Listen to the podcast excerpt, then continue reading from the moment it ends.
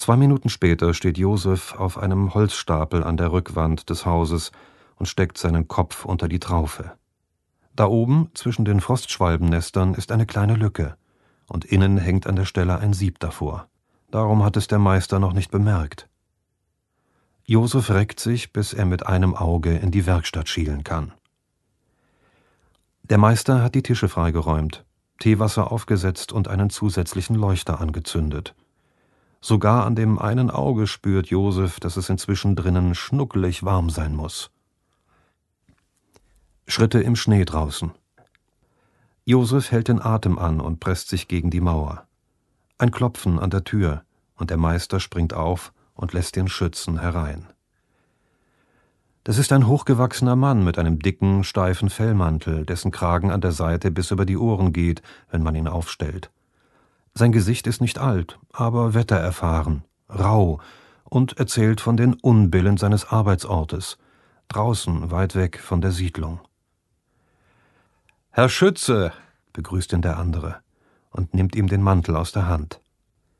Hallo Dietrich, entschuldige, dass ich so kurzfristig vorbeikomme. Kein Problem, kein Problem. Was gibt's? Willst du Tee? Ja, bitte, mit Butter, wenn du hast. Kann ich grad holen. Dann lass, ist gut. Er nimmt den Tee entgegen mit breiten Fingern und bedankt sich. Die Männer nehmen Platz. Also, was führt dich zu mir? Es äh, ist doch nichts an der Munition. Die Munition tut's einwandfrei, es geht um deinen Lehrjungen. Josef, was hat er ausgefressen?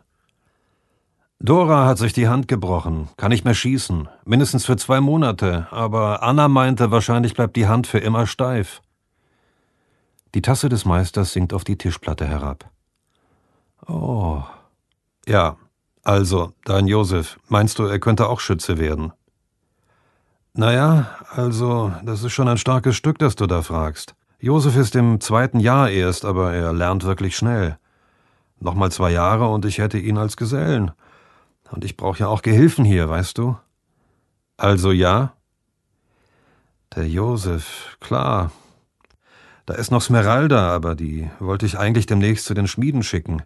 Das mit dem Pulver liegt ja einfach nicht so. Und meine Gesellen in allen Ehren, aber eins muss ich sagen, so viel Mühe wie der Josef hat sich noch keiner gegeben. Das ist mein bester Junge. Ja, der ist einfach von allen am sorgfältigsten. Nicht der allerbeste, aber ich brauch den hier. Klingt noch mehr nach Ja. Du willst meinen Josef echt zum Schützen machen? Ich will ihn dir nicht wegnehmen. Aber er ist alt genug, geschickt und er hat gute Augen. Er weiß schon einiges über die Gewehre und du hast gerade eben schon wieder gesagt, wie sorgfältig er ist. Also.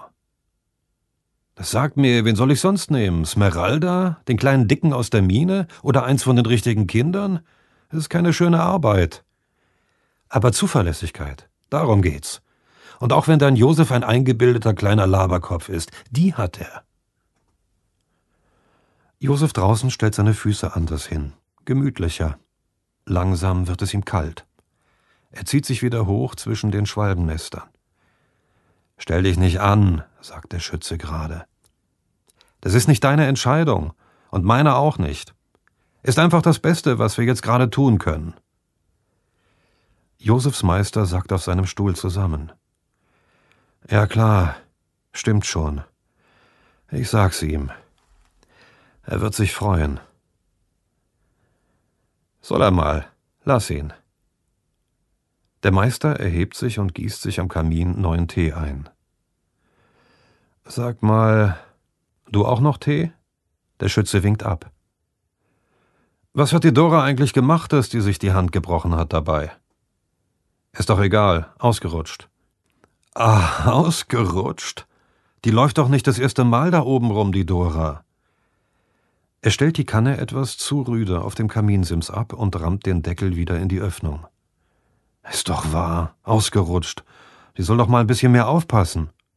Der Schütze steht auch. Er hat den Mantel wieder an und überragt den Meister um einen Kopf. Ja, sie ist ausgerutscht. Und sie hat sich zwei Mittelhandknochen dabei gebrochen. Aber weil sie die Wachablösung schon gemacht hatten und Dirk sie nicht mehr hat rufen hören, hat sie den Rest ihrer Schicht noch abgeleistet. Sechseinhalb Stunden mit der gebrochenen Hand am Abzug. Und darum wird die Hand nicht mehr richtig heilen. Was meinst du, wie es ihr dabei geht? Sie ist gerade mal dreißig. Aber sie weiß, was sie zu tun hat. Und da solltest du dich auch mal drauf besinnen, Amomeister. Wir brauchen deinen Lehrjungen. Wenn Dora wieder greifen kann, wird sie dir vielleicht hier zur Hand gehen. Ja, natürlich. War doch nicht so gemeint. Ich sag's ihm. Morgen früh kannst du ihn hier abholen. Klar, kenne ich meine Aufgabe. Ich hatte mich nur eben geärgert, weißt du, ist doch auch für mich blöd. Ja. Der Schütze wirkt etwas weicher. Er hält seine Mütze in den Händen und schaut auf den Tisch herab. Aber egal, sagt der Meister, ist jetzt halt so. Ich freue mich ja auch, dass er in Frage kommt, ne? Für den wichtigsten Job überhaupt. Jeder Job ist wichtig. Ja, klar. Ich meine nur. Egal. Ist alles klar. Dann ist ja gut. Danke für den Tee. Der Schütze duckt sich durch die Tür und geht raus. Josef hört seine Schritte draußen weggehen. Als sie nicht mehr zu hören sind, springt er von seinem Holzstoß runter in den Schnee. Seine Lippen sind blau und er zittert am ganzen Körper. Erst stolpert er los, dann rennt er bis zum elterlichen Haus. Sein Bruder Erik und Smeralda sind gerade in der Stube und verschwinden sofort die Treppe hoch, als er reinkommt. Josef setzt sich an den Kamin, hält die Hände zum Feuer und starrt hinein. Dann beginnt er zu lächeln und hört den ganzen Abend nicht mehr auf. Er wird Schütze. Die Diesseitigen. Diese und weitere Hörserien findet ihr auf klappkatapult.de und überall, wo es Podcasts gibt.